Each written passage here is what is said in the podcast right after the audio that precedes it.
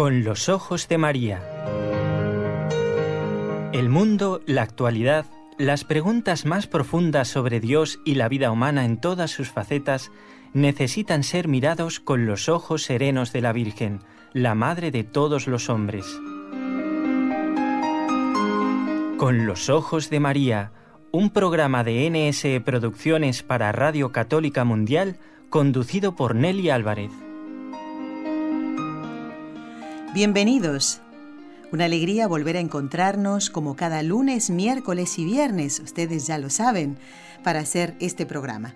Doy las gracias al Señor por este nuevo encuentro y también a quienes son nuestros compañeros de trabajo, que están en la parte técnica, para que ustedes nos puedan escuchar muy bien y a veces tienen que hacer malabares. ¿eh?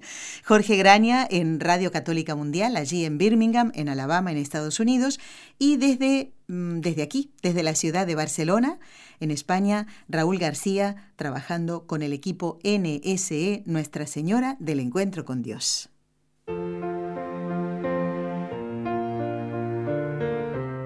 Destellos sacerdotales. Voy a pedirle hoy a nuestra invitada que sea la que lea la frase del santo del que vamos a hablar hoy, San Juan de Ávila. Adelante sepan todos que nuestro Dios es amor. Bueno, esta voz, amigos, que ustedes escuchan, es la de María Encarnación González, a quien le doy las gracias por estar nuevamente en el programa. María Encarnación, bienvenida. Encantados nosotros de tenerla otra vez en Con los Ojos de María. ¿Cómo está? Eh, muy bien, yo también estoy contenta de participar de nuevo. Bueno, después de un viajecito a Roma por trabajo, no precisamente para pasar unas vacaciones, ¿no? Sí, por trabajo, pero eh, en Roma es fascinante y se hace un poquito de todo. Qué bien.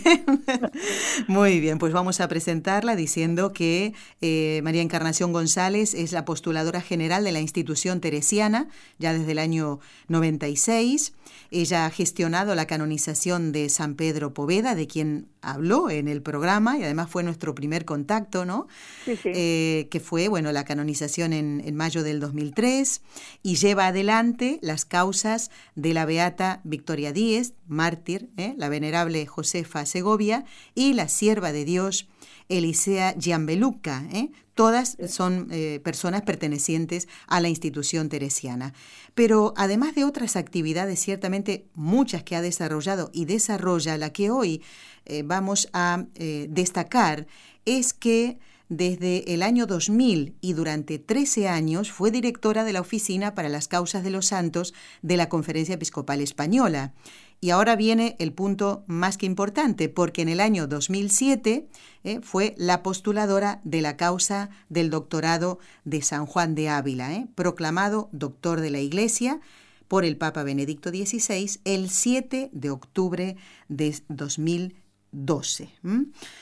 Antes de entrar en nuestro tema central, mm, que es San Juan de Ávila como formador, como orientador de santidad sacerdotal y de toda santidad en la Iglesia, nos gustaría conocer así a grandes rasgos la propia vocación sacerdotal del Padre Ávila. ¿Qué le parece el comienzo? Muy bien, me parece extraordinario, muy bien.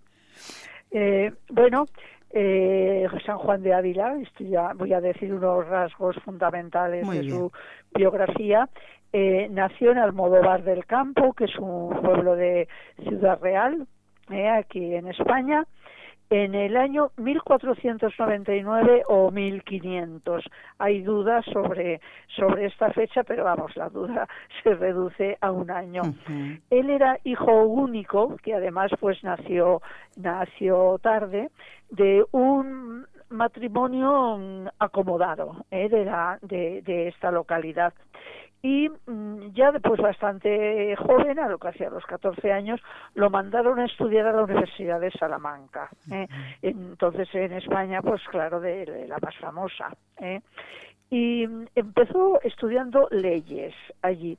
Pero mm, llegó un momento en que a propósito pues se ve que de unos juegos con estudiantes pues no les satisfacía y como a los 18 años se les volvió a casa y entonces dedicó pues unos tres años a, a, reflexionar sobre, sobre su vida, pues un poco pues en plan de oración, de reflexión, de discernimiento y se conserva la casa eh, bastante reformada ahora, pero eh, la casa de los padres en Almodóvar y sobre todo pues una especie de bodega como una gruta que tenía debajo la casa ah. y parece que ahí pues se solía recoger a, a, orar.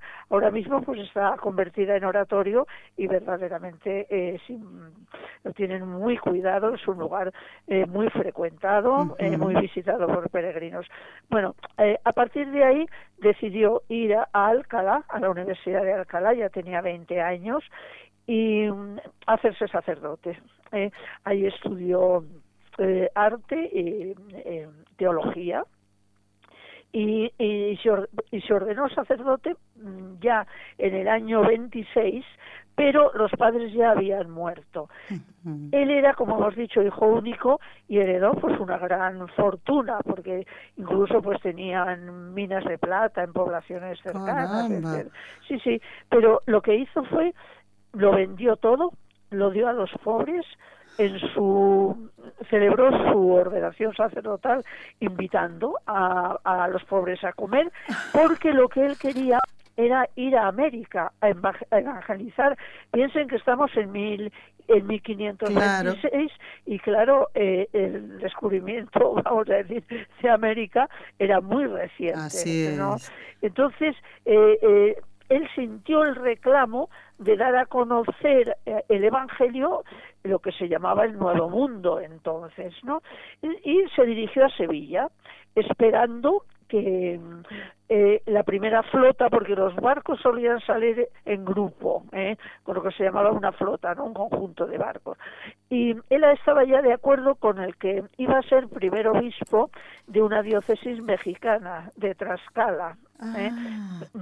y mm, pensaba ir con él, pero al llegar allí el, el, obispo de Sevilla, el arzobispo de Sevilla lo retuvo. Dijo que bueno, que es verdad que hacía falta evangelizar en, en América, pero con España también. Quédese en casa, claro. sí, porque además en el sur de España, durante ocho siglos de población, de dominio musulmán, claro, mm. pues a muchos se les había fortalecido la fe, otros pues se les había debilitado y en realidad pues pues sí que era verdad que hacía falta evangelizar, ¿no? Y entonces él pues eh, eh, bueno pues obedeció eh, a este a este mandato y y estuvo y, se dedicó a predicar porque es que lo suyo era ser predicador o sea es un clérigo predicador ¿eh? y claro su predicación un hombre fervorosísimo orante su predicación llamó enseguida la atención porque atraía atraía mucho a la gente no y pero claro él había estudiado en, en, Salamanca y en Alcalá, o sea, las dos principales universidades, Salamanca con un poco más tradición, Alcalá recién fundada por el cardenal Cisneros, mm, al corriente de las de las principales tendencias del momento, entonces era un clérigo con una formación extraordinaria, ¿no? Y vamos a decir como hoy hoy diríamos abierto de pensamiento, ¿eh? podríamos calificarlo así. Bueno, pues eh, eh, cuestión que algunas personas no estuvieron muy de acuerdo con sus predicaciones y, y en ese momento pues fue delatado a la Inquisición. Me imaginaba, eh, claro. Eh, entonces él eh, pues estuvo preso en Sevilla durante un año en las cárceles inquisitoriales, pero mientras se hacía el juicio, ¿eh? del que salió completamente absuelto pero claro, para él fue una experiencia muy dura el, encontrarse, muy dura a la vez muy gratificante y a la vez muy fructífera. Claro. Porque en, en, este año de reflexión que le decían, ten cuidado, que es que estás solo en las manos de Dios.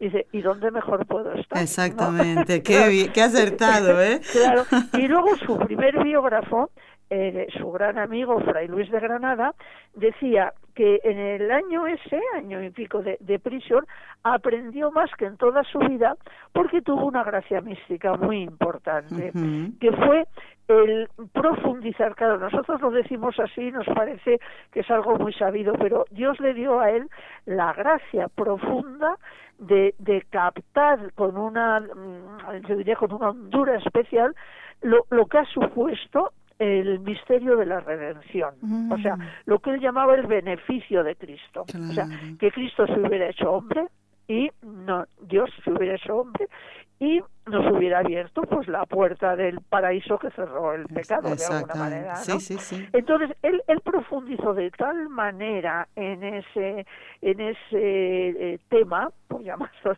que que fue ya el diría el motivo de fondo de su predicación de toda la vida el tema del Jesucristo humanado y redentor ¿eh? esto bueno pues eh, salió como he dicho a suelto pero él no quería no no quería estar ya en Sevilla entonces eh, se trasladó a Granada ¿eh? mientras tanto no está todavía muy claro si fue en Sevilla o en Granada sacó el título de maestro que equivalía, maestro en teología, ¿no? Que equivaldría a lo que sería hoy un doctorado, por decirlo así. Por eso se le ha llamado siempre el maestro Ávila, que no era un título honorífico, era un título real, era maestro de teología. ¿no? Entonces, él, él, él estuvo en, Granada y se dedicó eh, a predicar porque ya digo, mm, recorrió pues prácticamente todo el sur de España, ya no volvió a su tierra, ¿eh? pero mm, recorrió pues predicando, predicando sobre todo la palabra de Dios. Hay que pensar que la Biblia políglota complutense de Alcalá acababa de ver la luz cuando él llegó a la universidad. Entonces, él es una persona tan enamorada de la palabra de Dios y, se, se, sabía de tal manera la Biblia que San Ignacio de Loyola, con el que tuvo contacto, decía que si por un imposible la Biblia se perdiera, la palabra de Dios se perdiera, él la restituiría a la iglesia porque se la sabía de memoria. De memoria, qué cosa, ¿no? Sí, sí, sí. Qué impresionante todos estos rasgos que estamos conociendo de San Juan de Ávila. ¿eh? Y luego otra cosa también interesante de, San Juan de Ávila es que eh, él eh, o sea, puso la Biblia en manos de todos en un momento en que, bueno, ya sabemos que no, eh, que había cierta precaución, incluidas las mujeres, lo cual era, pues bastante, en aquel momento, bastante arriesgado. Bueno, entonces él fundó colegios, fundó unos, unos 15 colegios en el sur de España, eh, por Andalucía, lo que es Andalucía, ¿no? Eh, ¿Qué pretendía en este colegio? La formación de los jóvenes, ¿no? Muchos de los cuales luego fueron sacerdotes. O sea, él procuraba la formación. Y fundó una universidad en 1539, la Universidad de Baeza, en la provincia de, de Jaén, de donde salieron eh, un grupo, esa fue pues su principal escuela sacerdotal, ¿no?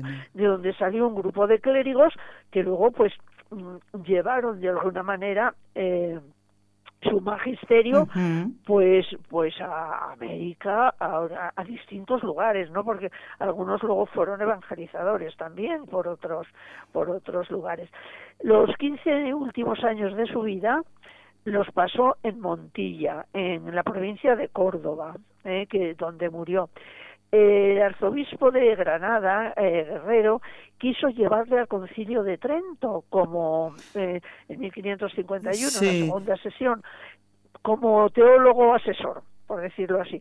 Pero él ya eh, no se encontró con fuerza, o sea, su salud ya estaba deteriorada y había puesto de todo lo que había recorrido, de una vida muy austera. y entonces eh, lo que hizo fue escribirle unas notas, con lo que llama los memoriales para el concilio, ¿no? O sea, en vez de ir él personalmente, pues le hizo unos apuntes. unos apuntes, mire. Y, cuentan que dice que, que en el concilio de Trento eh, algunos le decían, eh, hable, hable su excelencia, hable usted o sus papeles. Ah. Porque se ve, se ve que, que, que, el arzobispo Guerrero pues lo sacaba de vez en cuando. Y muy bien hecho, ¿no? Y muy bien hecho.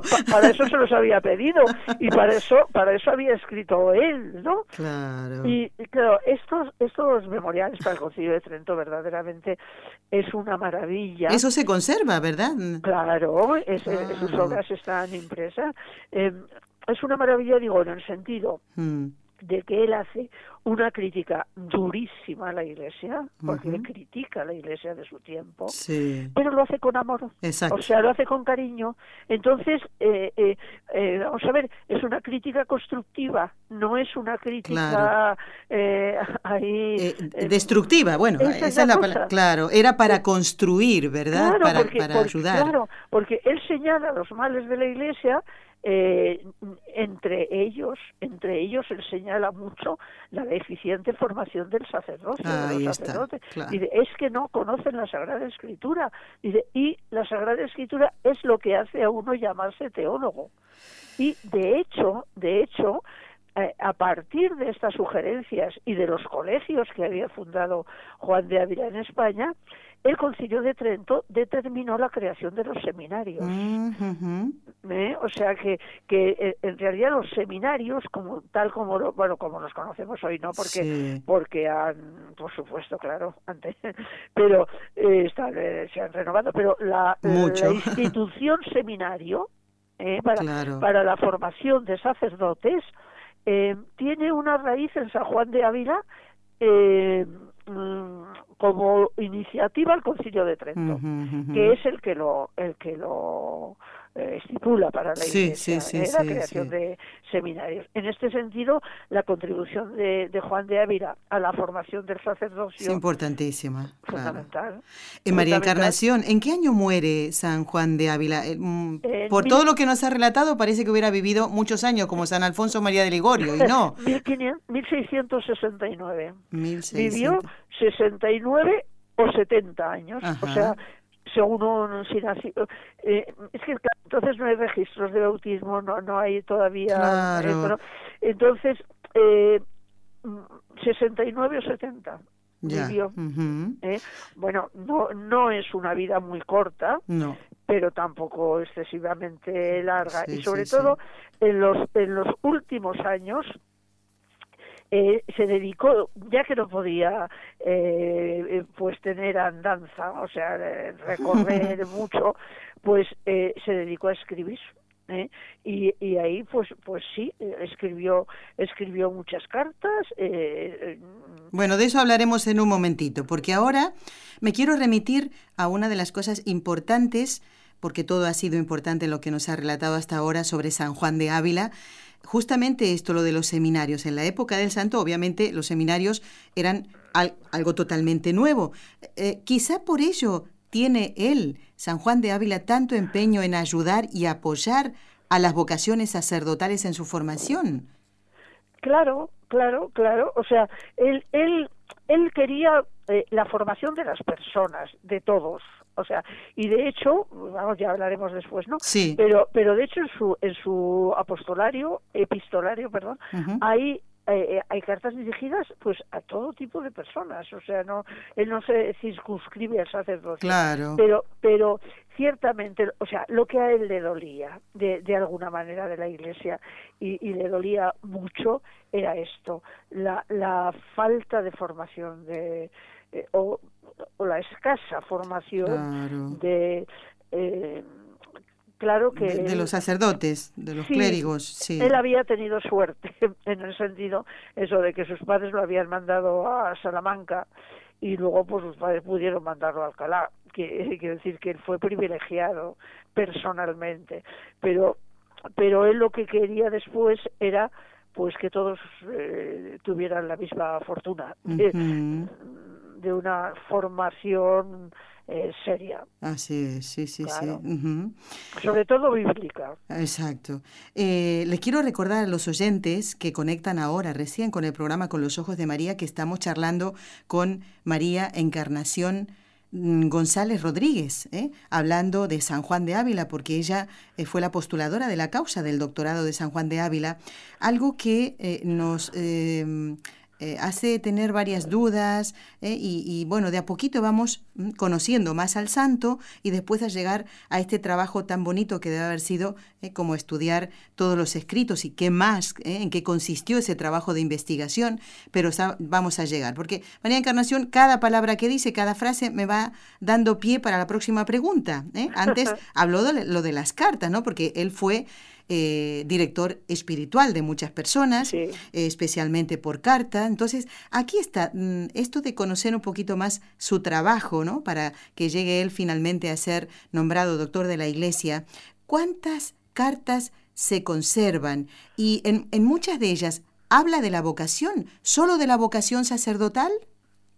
Eh, bueno, mire, eh, cartas en este momento, la última edición de las obras completas, que, que se hizo en el año 2000, son cuatro tomos, eh, tiene 263 cartas. O sea, naturalmente escribiría muchas más. Porque, ¿Por qué se conservan estas? Pues porque la gente las ha guardado. Ah. Porque, porque la carta siempre tiene un destinatario, no se la queda él. Obvio. Eh, Claro, entonces, entonces eh, quien guardó, quien conservó la carta, se la copió, la, la, difundió a veces, pues eso ha hecho que la carta llegara a, a nosotros, ¿no? Claro. Es probable, bueno, probable no, es cierto que escribiría pues muchísimas más. Y en esto sí que tenemos la certeza de que las escribió él, ¿eh? porque, porque son cartas muy personales, a personas que él conocía y como decimos eh, eh, algunos son sacerdotes pero más que hablar de la vocación sacerdotal eh, bueno la primera de ellas por decirlo por decirlo así es una carta magnífica a su a su discípulo y amigo Fray Luis de Granada sobre cómo predicar. Ah. cómo tiene que ser un predicador.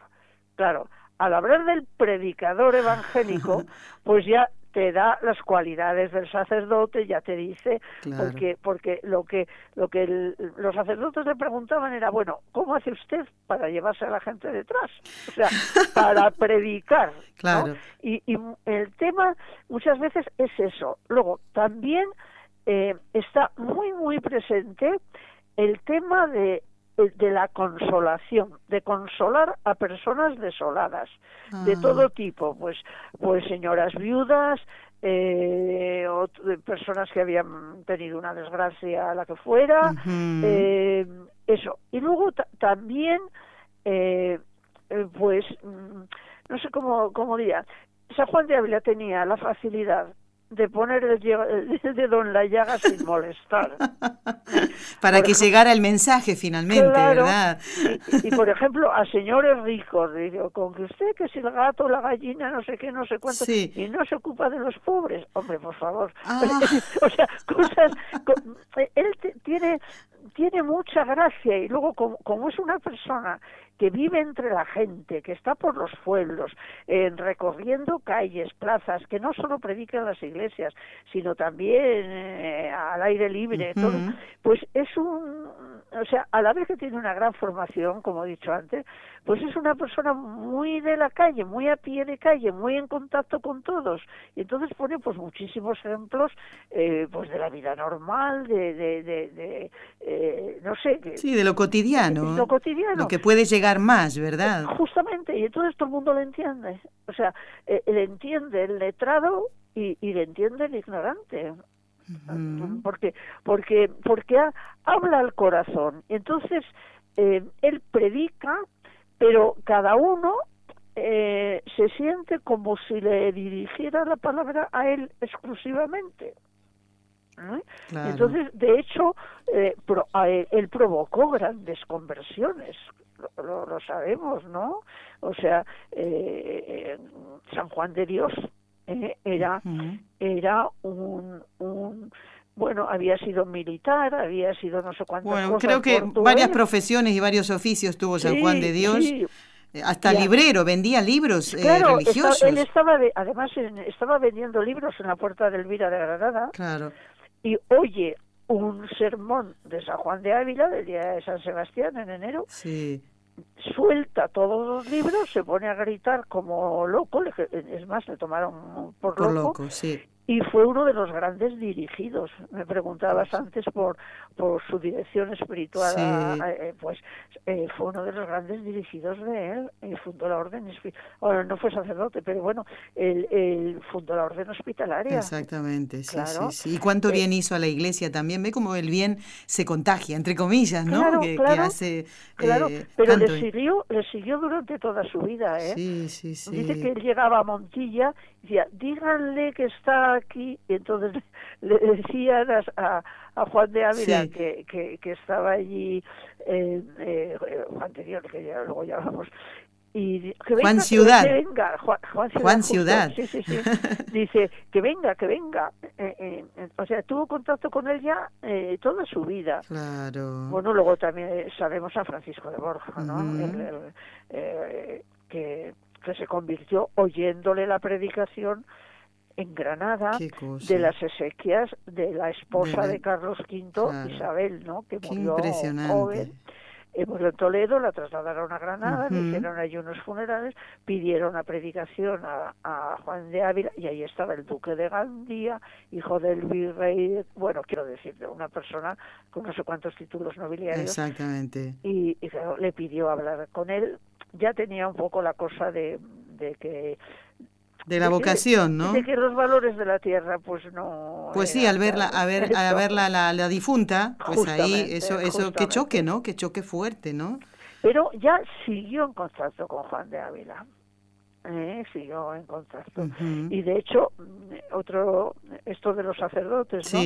Eh, él eh, estimuló, o sea, a sus eh, eh, discípulos, por llamarles así, les estimuló a ingresar en la compañía de Jesús. O sea, la fundación de la compañía, San Ignacio hubiera querido eh, que, Juan de Ávila hubiera sido uno. Ya me imagino uno de ellos, ¿no? Claro, claro, claro. Pero, pero él, él que, que, bueno, él consideró que la compañía de Jesús era lo que él hubiera fundado. ¿eh? ¿Y por qué la compañía de.? Me llama la atención porque en, en, esa época pues ya estaban las, las llamadas órdenes mendicantes. ¿Por qué no le derivó, por ejemplo, a los franciscanos, a los dominicos o a otras órdenes? ¿Y, por qué la compañía? ¿Qué, qué vio él? Bueno, eh, vamos a ver, eh, algunos también, por ejemplo, eh, a, los carmelitas, ah. no, él, tuvo contacto con, con San Pedro de Alcántara o sea, él tuvo contacto también con, con sacerdotes de, de que pertenecían a, a estas órdenes, a los franciscanos, San Juan de la Cruz, un poco más joven que él. Eh, sí, él, tuvo contacto con ellos. Lo que pasa es que eh, San Juan, perdón, eh, San Ignacio de Loyola estaba fundando la compañía. Entonces a, a Juan de Ávila le pareció que había que apoyarlo porque consideró que era una obra eh, actual del momento y que era lo que la Iglesia necesitaba en el momento. Que estas otras obras, que, que la verdad eh, tuvieron grandes reformadores también en la época de, Juan de pero como que ya tenían otra andadura. ¿eh? Y entonces la Compañía de Jesús como que había que apoyarla. Y de hecho, pues él mandó unos 30 discípulos eh, suyos eh, que se hicieran jesuitas. Sí, o sea, y, como digo, pues en andas le trujiéramos. sí, sí, sí, sí. Decía San Ignacio. Pero no, no fue falta de afecto, fue que él eh, se consideraba sacerdote secular. Claro. Y, y, y, dijo, bueno, pues cuando yo me muera, entiérrenme en la iglesia de la compañía, y así hicieron en Montilla. ¿Él está enterrado actualmente allí, en Montilla? Sí, sí, sí, sí. Eh, ahora, en este momento y por, por unos años pertenece a la diócesis de Córdoba pero pero es el, la iglesia de la Compañía de Jesús, vaya, y allí ha estado pues desde, desde que murió, allí ha estado enterrado. Ahora mismo, primero estuvo en un altar lateral y, y ahora está en el, en el altar mayor, en el centro. Bueno, estamos hablando de San Juan de Ávila. Vamos a dejar descansar un ratito nada más, muy poquito, nuestra invitada, porque vamos a hacer una pausa y enseguida seguimos charlando con ella. ¿eh? Gracias, no se vaya nadie. ¿eh?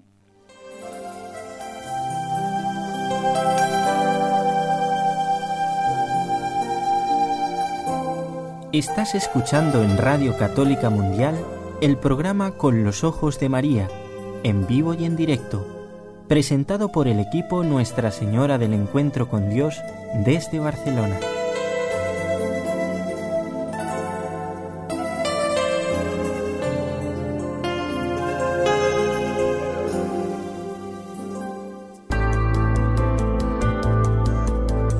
¿Quieres escribirnos ahora mismo? Puedes hacerlo al siguiente correo electrónico con los ojos de María arroba.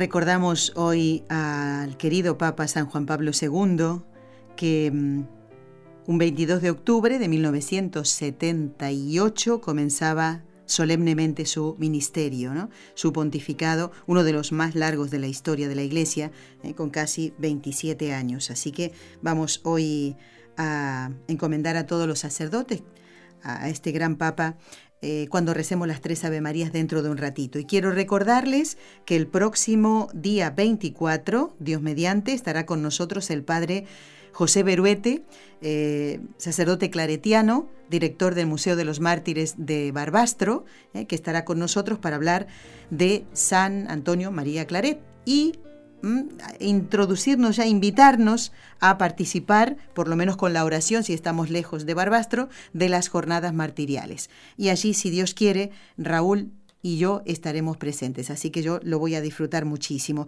Y seguimos, bueno, haciendo este programa que es el número 85 dentro del ciclo de estellos sacerdotales que, saben ustedes, está destinado a valorar el don del sacerdocio.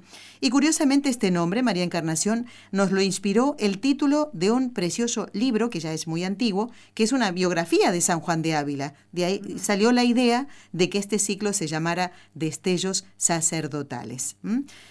Bueno, vamos a seguir hablando entonces de este gran santo y ahora me gustaría que, no sé si lo tiene escrito o lo recuerda, algunos consejos que él daba a los jóvenes que tal vez le confiaban su vocación sacerdotal y otros consejos, aunque no fueran estos jóvenes destinados a, la vocación al sacerdocio, sino tal vez al matrimonio, porque eh, San Juan de Ávila era sacerdote y debía llevar todas las almas a Dios, no solamente a los jóvenes que querían ser sacerdotes, ¿no? Eh, por supuesto, es que esta es una de las características fundamentales de, de Juan de Ávila, ¿eh? que a la vez que, que dedica pues muy, buena parte de su predicación y de sus escritos al sacerdocio, él considera que todas las vocaciones en la Iglesia llevan a la santidad. Eh, pero claro, hay que tener en cuenta que él era un clérigo, era un sacerdote y él es una persona preocupada por la iglesia de su tiempo y la figura del sacerdote pues es fundamental. Y claro, él ahí centra, centra mucho su atención. Bueno, hay, hay muchísimo, yo no sé si lo que queréis... Eh, él dice, por ejemplo, de él tiene un, un pequeño un tratado que se llama el Tratado del Sacerdocio. Ah. Por ejemplo, sí, se llama así. Bueno, pues del Tratado del Sacerdocio tengo aquí sí que he elegido como como sabía que era este el tema sí. pues he elegido algunas frases de, de, Juan de Ávila para podérselas ofrecer eh, de sus escritos directos Muy bien. no solo de lo que yo recuerdo eso eh, dice del, digo el Tratado del Sacerdocio, sí. número 36. Dice, muchas cosas se requieren para cumplir con la obligación del oficio de cura de almas, porque si miramos a la dignidad sacerdotal que les aneja, conviene tener ferviente y eficaz oración y también santidad, lo cual ha de ser con tanta más ventaja en el cura cuanta mayor y más particular obligación tiene de dar buen ejemplo a sus parroquianos y de interceder por ellos ante el divino acatamiento de Dios con afecto de padre y madre para con sus hijos, mm. pues se llama padre de sus parroquianos. Es curioso que esta expresión aplicada al sacerdote de padre y madre. Y madre. Sí, que, que me acuerdo cuando lo dijo Juan Pablo I, el papa este que, que, que, que Precedió a Juan Pablo II. Que duró solo un mes, sí, que, exacto. murió, murió enseguida, ¿no? Y, y que uno de, no sé si la primera, una de sus primeras, eh, yo diría, homilías, o habló de Dios como padre y madre, y, resultó como... Una bomba, una bomba. Sí, sí, resultó como muy llamativo. Bueno, pues Juan de Ávila habla, dice que el sacerdote tiene que ser padre y madre. O sea, por una parte, eh, es el oficio sacerdotal, que era, puedo leer algo, pero por otra parte con ternura. Exactamente, ¿eh? con acogida, ¿no? Sí, para, él la figura de la madre es la figura de la ternura. ¿eh? Y centra mucho también el tema de la Virgen. Dice, por ejemplo, otro, esta es una plática, dice, si hubiese en la iglesia corazones de madre en los sacerdotes que amargamente llorasen de ver muertos a sus espirituales hijos, el Señor, que es misericordioso, les diría lo que a la viuda de Naín, no quieras llorar, y les daría resucitadas las ánimas de los pecadores, como a la otra le dio a su hijo vivo en el cuerpo. ¡Qué bonito! ¿Verdad? Claro, porque eh, eh, eh, un alma que está en pecado, que rechaza a Dios, pues está muerta. Claro. Como, es, como ese jovencito, el hijo de la viuda de Naín. Claro, eso es lo que, claro. Dice que tendrías que llorar de ver muertos a tus espirituales hijos. Y es, es, se entiende si uno se pone en el lugar de una madre, María Encarnación, pues cómo sufre cuando ese hijo o esos hijos que han sido eh, amamantados eh, con la fe eh, y, y después se van por mal camino, la madre es como si eh, se muriera ese hijo verdaderamente, ¿no? Una madre que ama a Dios realmente, ¿no? Pero dice, si tú lloras, si, si tú intercedes ante el Señor, como hizo esta, la viuda de Naín del Evangelio, ¿no? Que, que, que ella lloró a su hijo y, y, y, y llegó a enternecer a, Jesucristo, ¿no? Que lo, lo, resucitó. Sin pedirle que, que lo resucitara, no se lo pidió. Sí, pero, pero la vio llorar. Exactamente. dice, no quieras llorar. Dice, le daría resucitadas las ánimas de los pecadores, como a la otra le dio a su hijo vio en el cuerpo. O sea, él se compadeció de la pena de la madre. Sí, sí, sí. ¿Eh?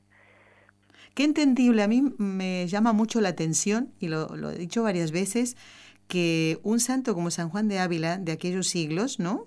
De siglos pasados, se entienda tan bien, se entienda tan, o sea, con un, con un lenguaje, por ejemplo, he leído el Tratado del Amor de Dios.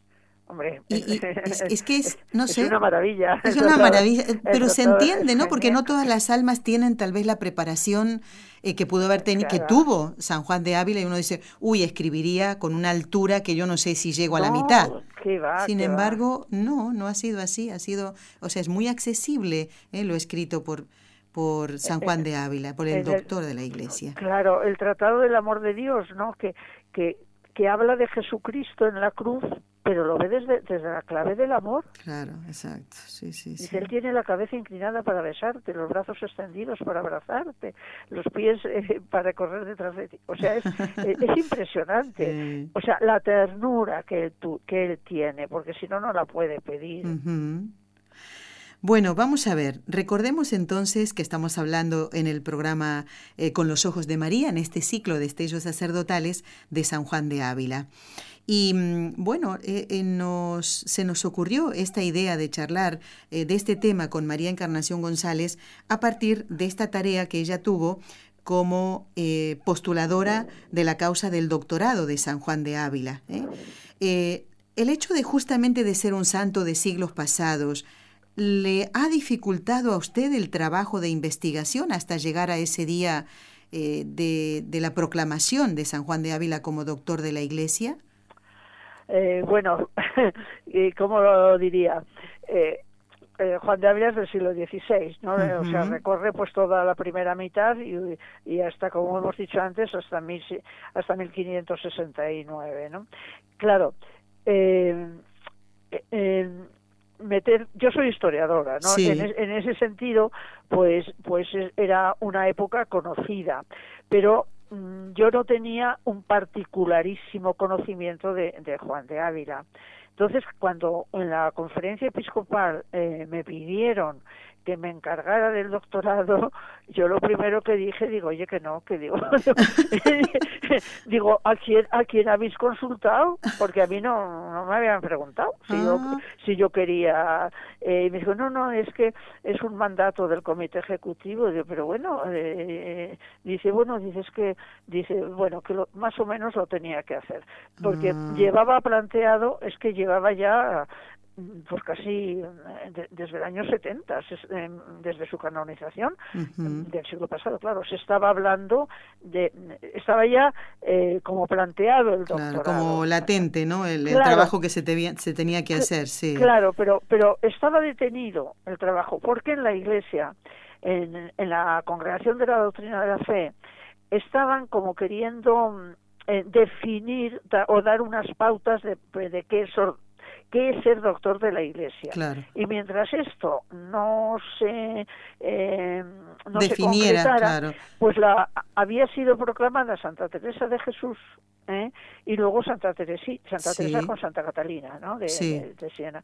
Y luego Santa Teresita, pero no, no había habido más proclamaciones. Entonces, eh, yo la verdad, digo, vamos, digo, yo es que yo no sé si sé eh, si sé hacer la postuladora de un doctorado, porque no.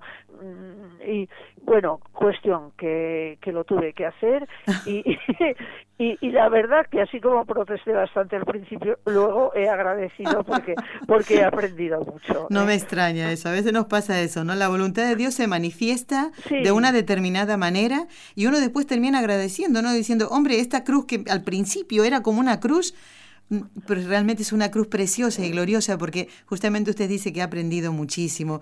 Y, y, María Encarnación, ¿y, por dónde empezar? Eh, esto es algo personal, ¿no? Porque no, yo dediqué, eh, yo la verdad lo primero que hice, porque yo me estaba dedicando más como profesión y como encargo de la conferencia al siglo XX, o sea, a la actualidad, me estaba dedicando más a la actualidad. Entonces, claro, yo lo, bueno, yo conocía bastante pues la figura de Santa Teresa de Jesús, ¿no? Contemporánea, etc. Entonces, eh, yo lo primero, lo primero que, tu, que, que hice eh, ya digo, un poco, pues, pues sin saber, no preguntar en la congregación de las causas de los santos, digo, oiga, ustedes, ¿cómo se hace un doctorado? Aquí el tema. Y yo lo primero que pedí, que, lo primero que hice fue pedir en la congregación de los santos, donde me, me conocían mucho, ¿no? Porque ellos mismos me habían propuesto para, para el, cargo que tuve en la conferencia episcopal, eh, digo, mire, yo quiero eh, ver todo lo que tengan ustedes aquí de San Juan de Ávila, todo lo que haya en los archivos de, o sea, relativo pues a su beatificación. Pero eso en Roma, en Roma, en Roma, en Roma, en Roma, eso en Roma. O sea, yo fui a la congregación de los, vamos, yo, yo estaba eh, estos años en que estuve en la conferencia episcopal, yo iba mucho a Roma, porque los santos se hacen allí. vamos, se hace, cada uno se hace santo en su sitio. Por supuesto. Pero, se canoniza. Se entiende perfectamente. Eso. Entonces, eh, la verdad es que en la congregación de los santos eh, se portaron, vamos, se portaron de maravilla, ¿no? Porque me facilitaron todo, todo, absolutamente todo lo que yo quise, o sea, todo lo que tenía sobre San Juan de Ávila, y a mí eso ya me, me situó mucho en su persona. Qué bien. Porque fue ya un material directo sobre sobre él. No no fueron solo pues qué sé yo las publicaciones que yo más o menos pues podía conocer no eh, por lo menos así en términos generales. Pero el, el meterme ya en cómo había sido su beatificación lo que habían dicho los testigos cómo había sido su canonización o sea el meterme en, en el material que había allí ya ya me sumergió la en la figura. Luego claro he tenido que leer todos los escritos de Juan de Ávila, porque a ver, ha sido un trabajo, fue, eh, fue pues más que una tesis doctoral, porque fueron cuatro años de, de Cuatro años, Dios Sí, fueron prácticamente cuatro años dedicada a, a, profundizar. Y cuando yo preguntaba, digo, bueno, digo, digo ¿y cómo se hace una posición, una ponencia? De, dice, bueno, inténtelo. Digo, mire, si ya es santo, digo, ¿qué es lo que tengo que demostrar? Claro. Digo, porque ya está canonizado, digo, digo que eres santo ya ya la Iglesia lo ha dicho, digo, claro. dice bueno, dice que claro, eh, a un, un doctor pues es es una persona eh, que tiene un especial carisma de sabiduría, una persona que, que, que, sobresale por la cantidad y calidad de sus escritos, etcétera. Entonces, eh, acababa de salir, como digo, el documento que, que he aludido antes de, de, la congregación de la fe, sobre qué es ser doctor de la Iglesia. Entonces me lo proporcionaron, este documento. Dice, bueno, intente demostrar que, que, que Juan de Ávila cumple estas características. Y entonces, claro, eso ya para mí fue una pauta, ¿no? Entonces, entre cómo se hace una posición de un santo, que lo que tratas es de demostrar que ha vivido de modo heroico la virtud, ¿no? Sí. Y, y cómo, eh, o sea, como, como procedimiento, yo usé un método de trabajo histórico, puesto que se trataba de una persona del siglo XVI, eh, pero a la vez tratando de demostrar, vamos a decir, jurídicamente, en el sentido de derecho canónico, no tratando de demostrar cómo él cumplía lo que actualmente la Iglesia requiere para la proclamación de un doctorado. ¿no? Y entonces, pues sí, hice una ponencia de 900 páginas. Ay, Dios sí, como una, o sea, es que, como una tesis. Para mí fue, digo, mira, digo, si yo no tuviera hecho la tesis, digo, desde luego eh, eh, hubiera sido esto. No, de verdad, pero como digo, como he dicho antes, mm. yo aprendí mucho. Qué eh, bueno, vamos, qué aprendí, claro que, que, es cuando se está en contacto con un santo y se leen sus escritos y, y pues también te cambia un poco la vida, no te... Claro. Ya digo, yo, yo aprendí mucho. No le es indiferente a uno, ¿no? Yo aprendí muchísimo, sobre todo el tema también del contrato con la escritura, el tema de la llamada a la santidad, bueno, una serie de, y eh, además me encantaba, me encanta el modo de decir de, de, simpático, simpático en extremo, ¿no?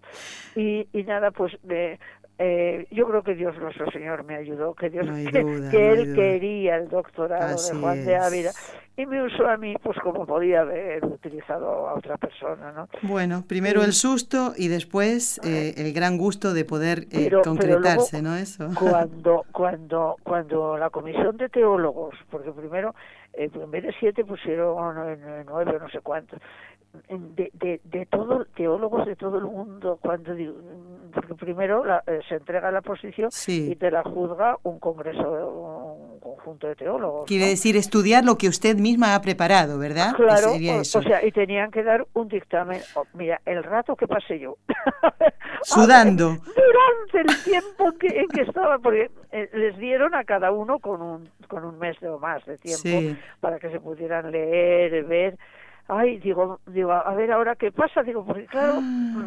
de, todo el mundo, o sea, que no eran solo españoles. ¿Y hay alguno conocido que usted diga, bueno, me acuerdo que... ¿Y podía usted conocer los comentarios de ese trabajo que ellos tenían? Mejor que no, ¿no? No, no, no, no. Yo no sabía tampoco quiénes eran. Ah, ya. Yo no podía saber quiénes eran. Mejor que no, para no hacer ninguna llamada y decirle, oiga, ¿no? No, no, no, claro. María Encarnación, vamos a hacer ahora una pausita porque vamos a rezar las tres Ave Marías y después hasta el final del programa seguimos charlando de este trabajo suyo que ahora, claro, uno lo cuenta en dos minutos y medio y realmente ha sido eh, bastante largo como estos cuatro años que nos ha comentado. Vamos a pedirle a María, nuestra Madre, que por el poder que le concedió el Padre, la sabiduría que le concedió el Hijo y el amor que le concedió el Espíritu Santo, libre a todos los sacerdotes de caer en pecado.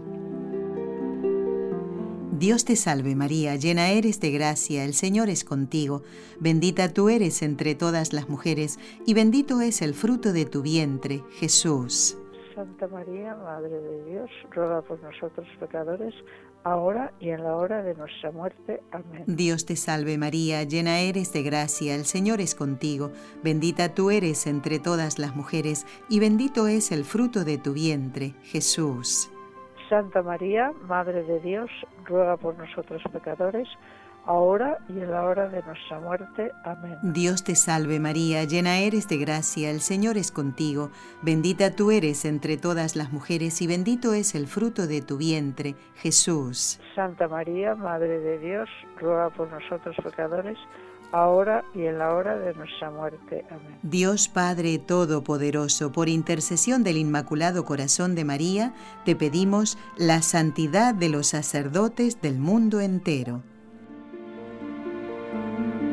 Y encomendamos hoy particularmente en el día de San Juan Pablo II al padre Matías García, que hoy cumple dos años de ordenación sacerdotal. Hemos entrevistado en el programa a sus padres ya hace un tiempo y por eso lo encomendamos con muchísimo cariño para que sea fiel al Señor allí en la selva peruana trabajando entre lianas, caminos pedregosos, ríos que cruzar y también animales de por allí, ¿eh? porque María Encarnación nos contaban sus, bueno, él mismo, ¿eh? en una charla que tuvimos eh, personal, eh, que se encontraba con unos, con unos monos que les tiraban naranjas a los misioneros, fíjese lo que pasan los misioneros. ¿eh?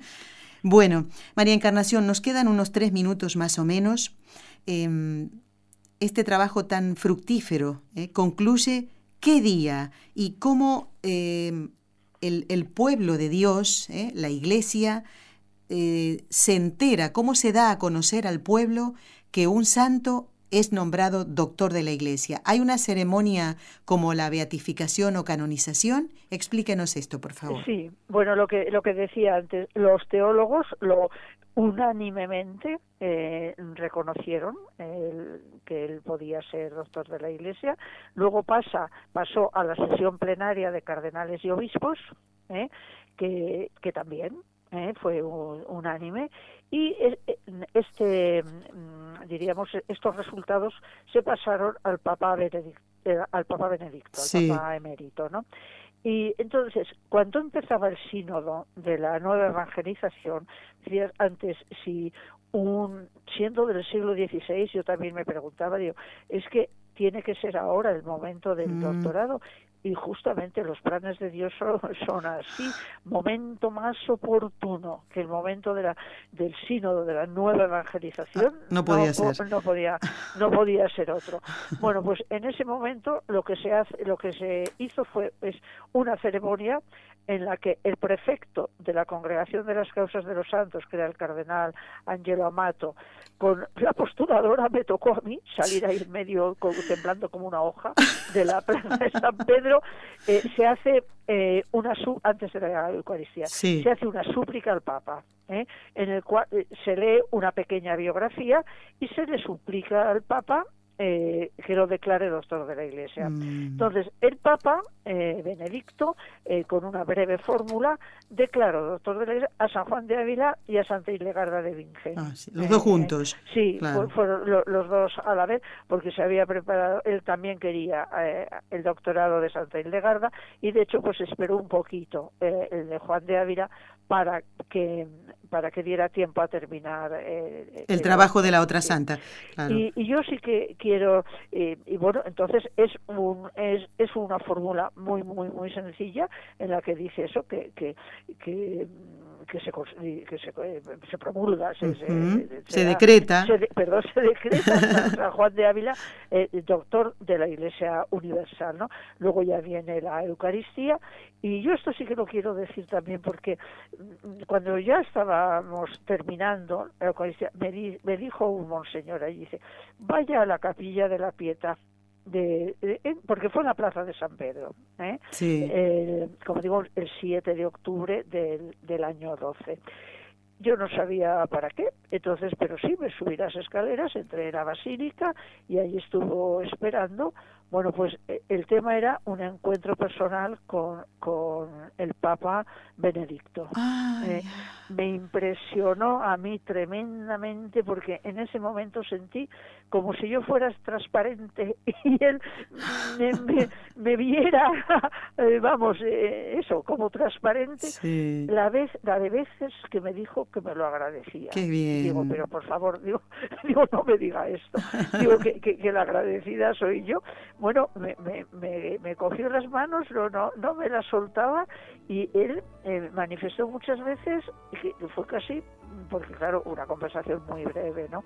Pero mm, diciendo pues que él estaba eh, muy contento y que agradecía mucho que se hubiera llegado a la, a la proclamación de San Juan de Ávila como doctor de la Iglesia, porque él había también intervenido en la elaboración de, de, cuando él estaba en la doctrina de la fe como prefecto, había intervenido en la elaboración de este documento sobre qué es ser doctor de la Iglesia. Nos alegramos muchísimo, María Encarnación, le agradecemos este contacto con el programa Con los Ojos de María, que Dios la bendiga y hasta otro momento, si Dios lo permite. Muchísimas gracias. A ustedes. Hasta nuestro próximo programa, el miércoles, Con los Ojos de María.